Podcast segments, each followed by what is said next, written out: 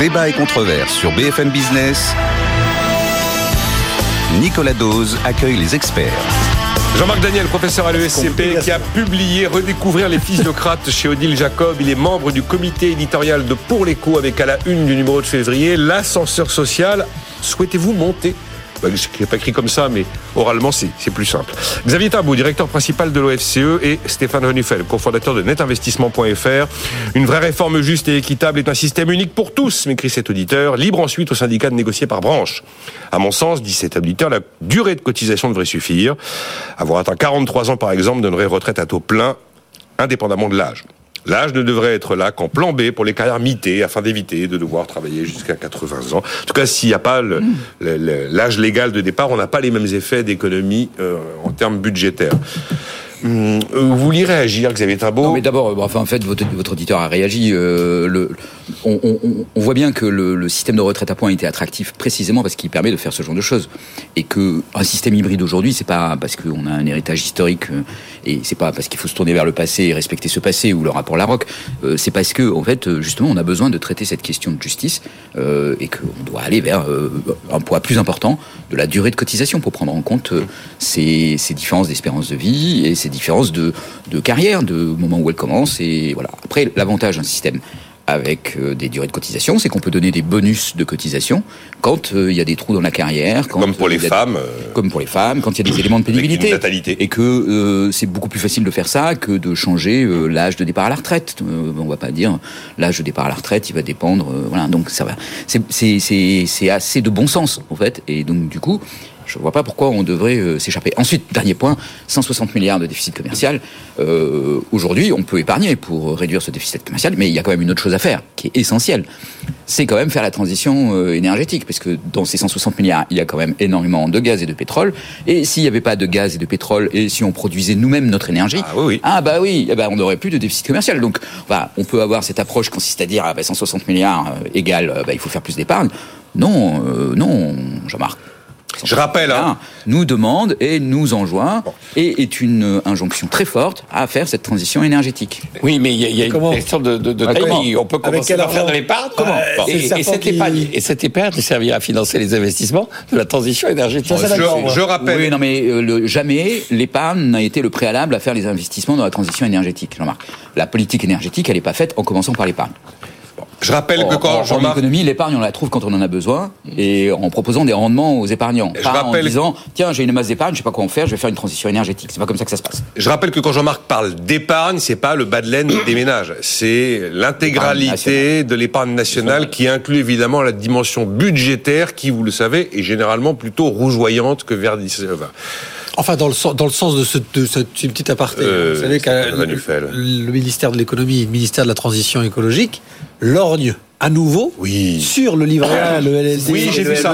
pour les EPR2. Ouais. C'est exact. Donc en fait, euh, mais, ah, c'est exact. Mais, mais oui, oui. ils savent qu'il y a de l'argent, donc ils vont quand même vers la transition économique avec l'argent. Quand, quand j'ai vu qu'on voulait mettre une nouvelle mission à la Caisse des dépôts pour utiliser quelques encours du livret A et du LDDS pour financer les nouveaux EPR, je me suis demandé si c'était facile ou s'il y avait quand même des règles très strictes d'utilisation de, des encours de l'épargne réglementée et que on faisait pas ce qu'on voulait quand on voulait en fait. Bah, c'est tout le sujet, c'est bon. qu'actuellement elle, elle, est quand même déjà très entonnoirisée vers oui, certains oui. secteurs. Il va falloir qu'ils changent un peu les règles. Ils ont d'ailleurs, c'est pas gagné. Ça fait d'ailleurs pas mal d'années qu'elle a un peu, enfin que le livret A et le LDDS ont un bah. peu remplacé le travail que faisait Dexia sans que ce soit clairement assumé bah. par la Caisse des dépôts, c'est-à-dire pas que le logement social, mais des collectivités locales. Il y a, euh... il y a un autre petit point quand même qui est important dans l'utilisation de l'épargne réglementée, c'est que en fait l'épargne réglementée coûte assez cher.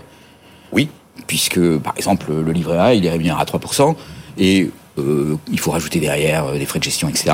Et en fait, euh, aujourd'hui, quand vous voulez vous financer euh, à 50 ans, par des obligations garanties par l'État, bah, vous avez un taux en fait qui est ah plus oui. bas. Donc, 3, soit, euh, je crois vouloir, que c'est vouloir 3... récupérer ce, ce, pactole d'épargne qui est quand même relativement cher, alors qu'on peut accéder sur les marchés à de l'argent à des conditions très très longues et très intéressantes.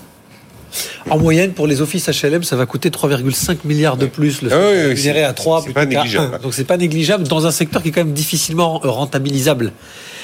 Si on part du principe que le nucléaire fait partie de la transition énergétique, et là déjà on va avoir un vrai gros débat sur notre Oh, de moins en moins, de moins en moins. Mais là, en revanche, on sait que ça peut rapporter quand même beaucoup d'argent. Vous avez même plus des, simple. vous avez même des, des verts anti-nucléaires euh, historiques qui sont devenus pro-nucléaires aujourd'hui. euh, donc Ah, bon, j'a- j'avance, j'avance, j'avance. Euh, Jean-Marc, c'est c'est le oh le coup de théâtre. C'est la pièce de Fédo, c'est ce qu'on disait ce matin. Oui. Mais voilà, l'article 2 est rejeté à l'Assemblée nationale, ça va aller au Sénat, ça va revenir. Bon. Pas d'index senior dans les entreprises. Ce qui veut dire qu'au moment où nous parlons dans le cadre, enfin en marge de cette réforme des retraites, il n'y a plus aucun outil pour essayer d'améliorer le taux d'emploi des plus âgés. C'est quand même une question qui se pose, parce que euh, c'est bien beau de reculer continuellement l'âge de départ à la retraite, mais si on continue à avoir un taux d'emploi de cette population qui est 10, 15, 20 points en dessous de la norme ou de ce qui se pratique ailleurs, on a un petit sujet. Oui, enfin, l'index senior n'aurait pas amélioré la situation. Euh, C'était une nouvelle contrainte bureaucratique, espèce de, de, de fantasme. Alors, il y a l'index senior, l'index ceci. le- Je, je, rappelais ce matin, pendant que nous échangeons, le fait que dans les, les- évaluations de, de doing business, là, toutes les évaluations sur comment on fait des affaires, le- le- il y a deux handicaps pour la France. Le premier handicap, c'est l'accès au crédit bancaire, qui est euh, qui n'est pas parmi les plus performants en France par rapport aux autres pays, et surtout les rapports avec l'administration. C'est-à-dire que on est dans des où c'est le plus compliqué. Je rappelle encore que euh, c'est la majorité actuelle, enfin la- la- la- le gouvernement euh, entre 2017 et 2022 qui avait fait voter une loi sur le droit à l'erreur, sur le fait que vous ne comprenez pas ce que vous devez vis-à-vis de l'administration, donc vous avez le droit de vous tromper. Vous n'êtes pas obligé de vous soumettre aux engagements que vous avez à... parce que c'est incompréhensible. Donc euh, c'est bon. Alors en rajouter un, c'était idiot. Donc s'en débarrasser, c'est une bonne nouvelle. Ensuite, il y a un vrai problème de fond, qui est effectivement l'emploi des seniors. Je crois qu'il y a quand même deux leçons à retenir de tout un tas d'expériences et de théories économiques. C'est qu'il y a ce qu'on appelle un effet d'horizon. Plus vous reportez l'âge de départ à la retraite, Oui. plus vous avez une augmentation du taux d'emploi des seniors. Indiscutable.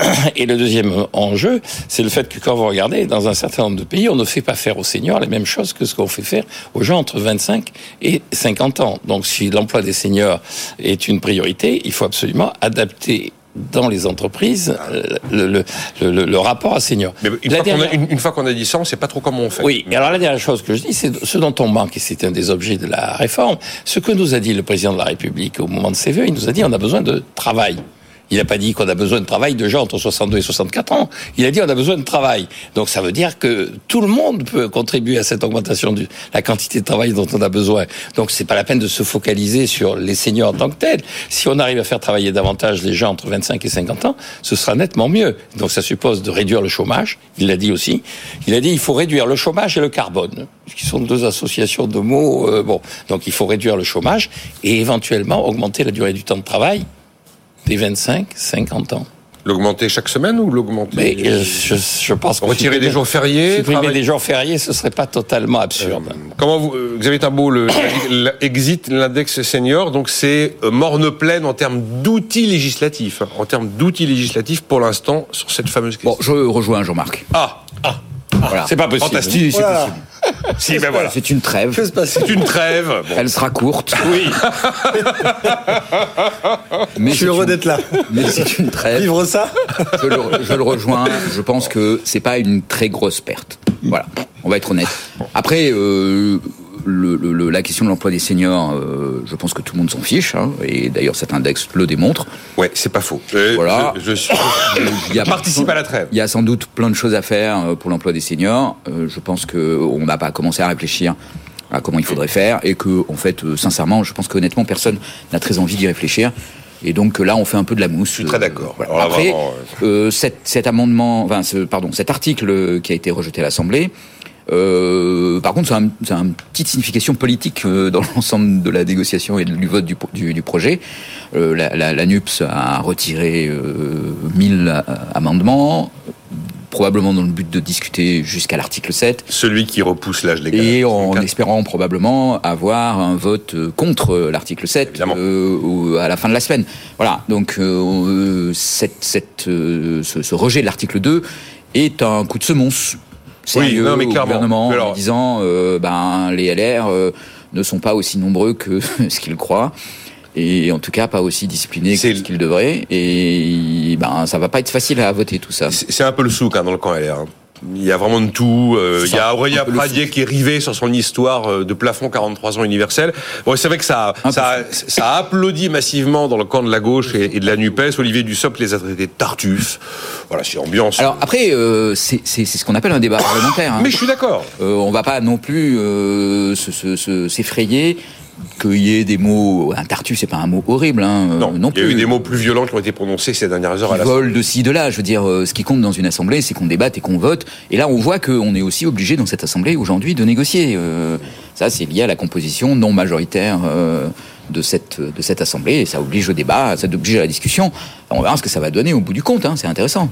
Stéphane, vous qui êtes à l'aube de la retraite, les seniors, ça vous Évidemment, parle? bah, c'est un sujet qui m'intéresse de plus en plus.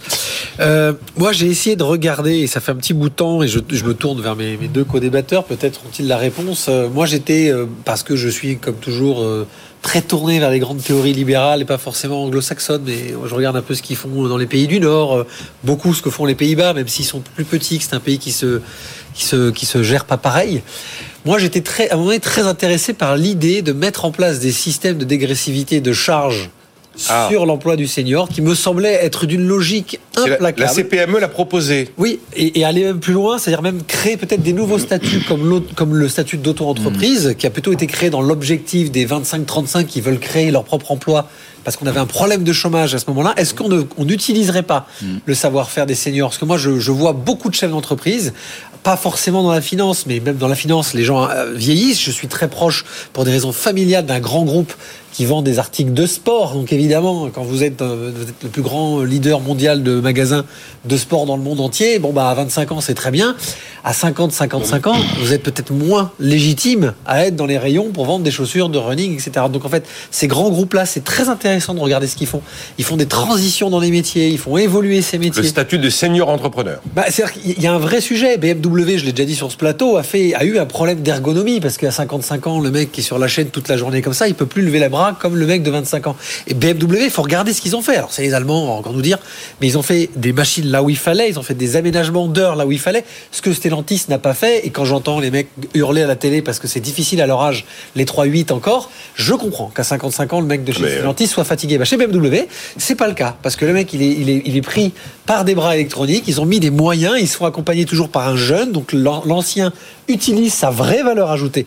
C'est-à-dire, il coûte cher, d'accord, mais il a surtout un savoir-faire normalement l'ancien. Donc il faut l'utiliser. Maintenant, si on avait une vraie politique. Et là, je suis pas le chef d'entreprise qui dit il faut faire moins de charges, moins de charges. C'est moins de charges intelligentes, c'est-à-dire ces gens qui peut-être coûtent plus cher à garder, qui sont peut-être moins simples à gérer au quotidien dans l'aménagement aujourd'hui de la flexibilité de nos bureaux, de nos usines, ben c'est peut-être là-dessus qu'il faudrait aller. Donc moi j'ai du mal à ce qu'on me dise, personne ne veut s'attaquer à ce sujet, parce que le vrai sujet, il est là. Vous voyez ce que je veux dire? Le Ouais. sujet est là. Non, Ils mais- finissent tous par partir en pré-retraite, donc de toute façon, ça coûte une fortune.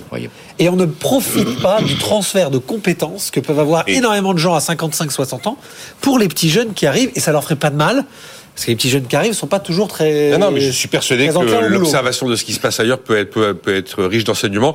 Je suis aussi convaincu de ce que dit Xavier. Aujourd'hui, au niveau politique en France, tout le monde s'en fout. Voilà. Euh, On en parle, on en parle, on en fait un peu de mousse. On sort un pauvre index pourri qui sert à rien. Euh, si tu publies pas ton index, tu seras sanctionné financièrement. Par contre, d'ailleurs, tu fais ce que tu veux. Objectivement, bon. Juste pour compléter Euh, ça, oui. deux remarques. D'abord, le transfert de. Il y avait le contrat de génération de François Hollande. Ah hein. oui, c'est vrai. oui. Et c'est un Je sais échec plus comment ça, je sais plus comment ça Ça marchait. s'appelait le contrat de génération. Oui, c'est ça. C'était un jeune, un vieux. Un jeune, un vieux, ça n'a pas du tout marché. Donc, euh, sur le papier, c'est peut-être euh, intéressant, mais concrètement, Mais à mon avis, quand ça vient d'une entreprise, que c'est intelligemment pensé dans l'entreprise, c'est peut-être plus efficace. Et alors, ça les- les contrat génération, pour moi, je le mets dans le même panier que tous les effets de seuil. Voilà, c'est la même chose. Ces indexations, c'est les mêmes effets de seuil. Le 50e salarié, tout ça sont des extrêmes con- contraintes extrêmement centralisées à Paris qui tombent sur toutes les entreprises, quelle que soit votre taille, quel que soit votre secteur d'activité, quelle que soit l'ambiance dans l'entreprise. Laissez-nous faire au cas par cas. Donnez-nous les moyens à un moment donné d'utiliser nos collaborateurs avec la meilleure valeur ajoutée qu'ils ont. Laissez-nous faire, voilà. Oui, et je pense qu'effectivement, ce genre de situation se règle au niveau de l'entreprise. Euh, on parle des Pays-Bas et tout ça. Je vous renvoie à Stupère et Tremblement de Nathalie Nothomb, où elle raconte la vie dans une entreprise japonaise. Japonaise, ouais, mais bon. Et où elle finit, parce qu'elle n'a pas respecté les codes, elle finit à distribuer le papier toilette dans les, dans les toilettes en question. Mais quand, quand elle décrit ce qui se passe, elle décrit qu'effectivement, quand on rentre dans l'entreprise, on vous fait un plan de carrière et on a conscience qu'à la fin de votre carrière, vous serez moins productif que en, milieu de carrière. Et donc l'entreprise continue à vous payer cher en fin de carrière parce que en milieu de carrière, elle vous a payé moins que votre efficacité, votre productivité marginale. L'entreprise japonaise, elle fait une sorte de calcul en revenu permanent, comme dirait Friedman. C'est-à-dire, elle regarde tout ce que vous allez gagner sur votre carrière, tout ce que vous allez produire sur votre carrière. Elle se fait un TTC. Oui, et elle fait en sorte qu'il y ait égalité entre ce que vous allez gagner et ce que vous allez produire. Mais elle ne le fait pas de façon instantanée. Elle le fait sur l'ensemble de la durée de la carrière. Et donc, Pardon, Amélie Nothomb, dans son livre, elle se retrouve aux toilettes avec un vieux qui achève, c'est la dernière année où son utilité, c'est d'être, elle, elle est sanctionnée, et lui, c'était simplement dans son contrat d'origine. Il a, et c'est son meilleur salaire du moment. il a le meilleur salaire du moment pour faire un emploi qui est un emploi. Bon, il faut vivre dans une société japonaise. Euh, oui, c'est, j'ai toujours considéré que ce qui se passait au Japon est resté au Japon, parce que je crois qu'il y a plein de trucs au Japon qu'on peut pas exporter. On n'est pas des Japonais. Mais on peut au moins regarder. Euh, oui, regardez. Non, mais regardons déjà, comme le dit euh, Stéphane, en Europe, parce que un fait est que, quand on regarde le taux d'emploi des 60-64 ans, la France se distingue des autres pays. Nicolas, je finis, juste, là-dessus. Et là, il y a un sujet qu'on n'a pas envie d'ouvrir. Regardons les statistiques d'âge de l'auto-entrepreneur. C'est très intéressant. Je vous dis, au départ, c'était pour les jeunes. Ensuite, ça a été pour des compléments de rémunération. Et il y a de plus en plus aujourd'hui hum.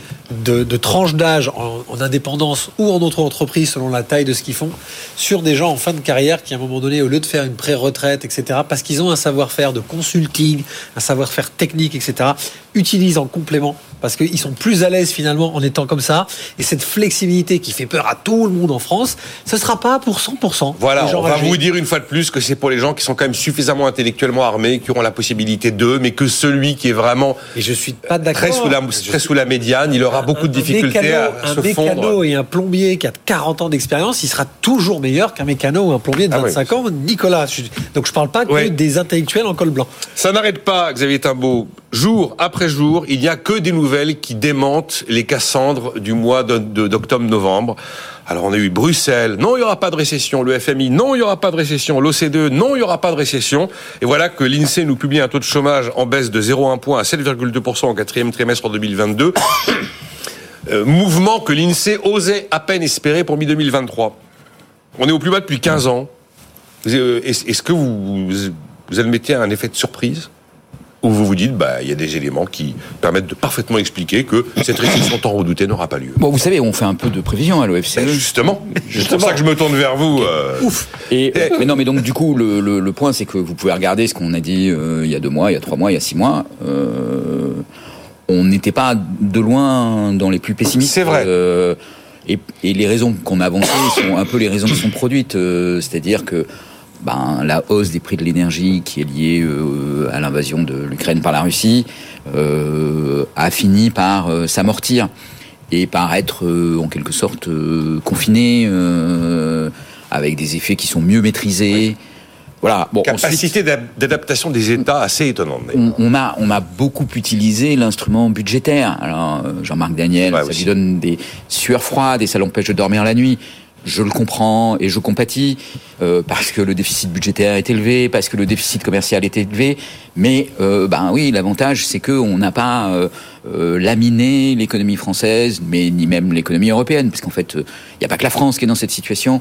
Et donc oui, on a absorbé le choc. Alors le choc, il est dans le déficit commercial. Hein, hein parce que l'énergie, on l'a quand même payé très cher en 2022, mais on n'a pas eu tout l'impact de ce choc énergétique sur l'activité parce qu'il y avait le bouclier tarifaire euh, qui a permis d'amortir euh, énormément. Voilà. Donc, on est dans une situation moins pire que celle qu'on pouvait craindre, mais surtout, en fait, parce qu'on a fait des choses qui ont permis d'empêcher que ça soit aussi pire. Ces choses, c'est un bouclier tarifaire et un amortissement du choc euh, énergétique. Et puis aussi, on a, on a ça c'est plutôt une bonne chose, on a joué à la racine de ce choc en essayant de limiter les hausses de prix. les décisions qui ont été prises au niveau européen pour euh, mettre un plafond sur le prix du gaz, pour avoir une capacité d'achat du gaz euh, commune, pour avoir une gestion des stocks en Europe du gaz qui est commune, sont des instruments. Alors, l'Europe, on n'a pas fait beaucoup la publicité, on n'a pas euh, la Maison Blanche qui nous fait communiquer toutes les semaines pour nous dire tout ce qu'ils font, mais ça, ce sont des actions réelles qui ont été mises en œuvre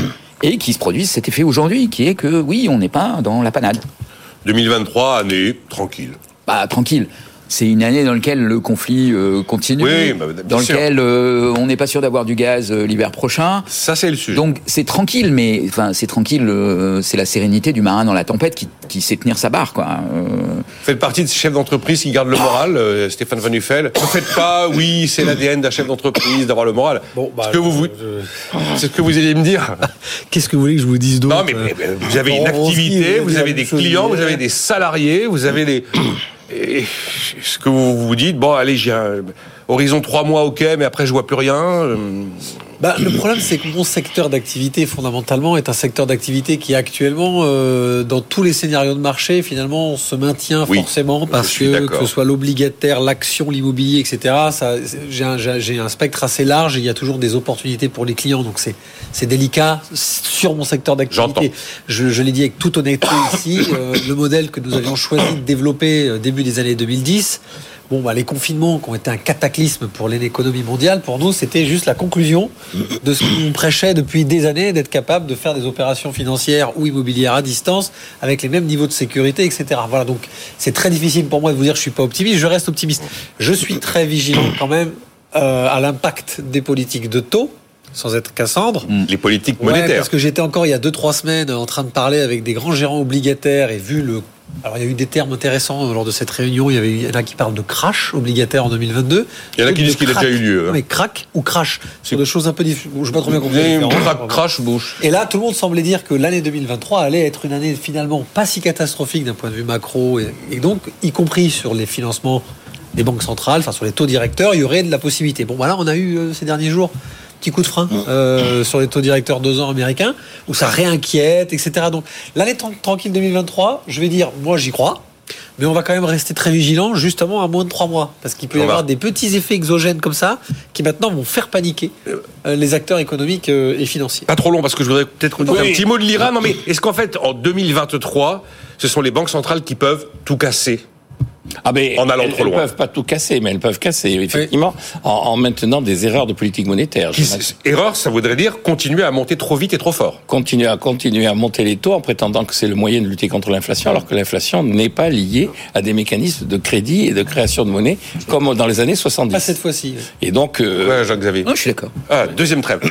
non, non, non, mais oui. non, non, inquiétant, il va falloir arrêter cette émission assez vite. Mais heureusement, je suis pas euh, d'accord avec l'histoire du soutien de la politique budgétaire. Ça n'est plus une c'est une Voilà, euh, non mais trois minutes, on peut pas faire. Oui, non, non, mais trois minutes. Non, mais sont les, les banques centrales ont-elles la clé de l'histoire en fait, la clé Oui, de oui, non, l'année mais sur, euh, oui et non, parce que de toute façon, il y a des banques centrales qui ont déjà commencé Oui. à réagir, et le banquier central italien, qui n'est pas n'importe qui dans le, a dit il faut arrêter. Oui. Et donc, quand le banquier central italien dit il faut arrêter, c'est un des trois quand même qui, qui mène la, la, la danse au sein de la BCE. Donc, au sein de la BCE, la messe n'est pas encore dite. Et euh, la, la deuxième chose que je mettrais sur la politique budgétaire et tout ça, on a quand même subventionné avec la politique budgétaire de la consommation d'hydrocarbures, ce qui a détruit la planète, détruit notre commerce extérieur, détruit nos finances publiques. Donc, le plus vite on arrêtera cette politique, le mieux je dormirai. Et je pense que le mieux s'emportera l'économie nationale. Bah, enfin, Ludovic Subran était de l'avis de Xavier. Il disait oui, ces effets sont totalement exacts. Enfin, il y a eu une te- tel déversement d'argent public qu'il y a bien un moment vous avez une queue de comète que vous finissez par retrouver dans l'activité globale. Même Non, mais- si, au, même si en parallèle, vous explosez votre déficit commercial. Bon, Vous la retrouvez peu dans l'activité et beaucoup dans le déficit commercial. Bon, euh, 2 minutes 30. J'aime- Je, je trouve que je vais vous donner des faits. Et ces faits commencent à être un peu inquiétants. Ford met 3 milliards et demi de dollars dans une usine de batterie dans le Michigan et annonce 3800 licenciements en Europe. Il avait dévoilé en septembre un campus de R&D et d'assemblage de véhicules électriques dans le Tennessee, ainsi que deux usines de batterie dans le Kentucky. Tesla, Panasonic décident d'installer une usine supplémentaire dans l'Oklahoma et renoncent à le faire en Allemagne. Honda et LG Energy vont bâtir une usine de batterie de 4 milliards et demi de dollars dans l'Ohio. BMW indique qu'il va investir 1 milliard 7 en Caroline du Sud. C'est pas un peu, on a très peu de temps, je suis désolé. Objectivement, c'est un, c'est un peu flippant pour les Européens, les effets d'ores et déjà visibles Alors, du plan euh, Biden, là. Il y a une bonne nouvelle, c'est que les Américains se jettent dans la transition, dans l'électrification de l'automobile. Ah, ça, oui. Et ça, c'est bien pour les émissions de CO2, c'est bien aussi pour le pour, pour casser un peu le marché du pétrole qui, je vous rappelle, alimente des guerres, du terrorisme euh, et plein de choses tout à fait désagréables. Donc c'est pas, c'est pas de ce point de vue-là, euh, c'est pas une mauvaise chose. Ensuite, euh, bah oui, ils font ça, c'est une- c'est une- c'est- c'est un acte de guerre commerciale, hein, euh, pur et simple. En tout cas, c'est en rupture hein. complète avec la notion de libre échange. Et donc, euh, ben, ça, ça renvoie l'Europe euh, à dire assez rapidement, on fait la même chose. C'est-à-dire, on a aussi besoin de voitures électriques en Europe, hein, autant qu'aux États-Unis. Donc, on a autant besoin de batteries.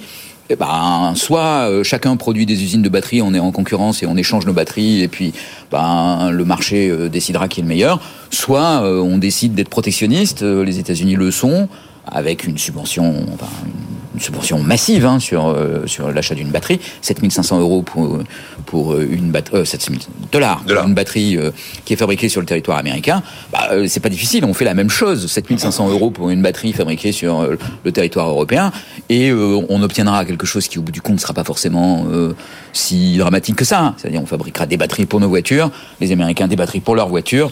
Euh, L'Europe est un territoire assez grand pour qu'on organise une concurrence entre les fabricants de batteries.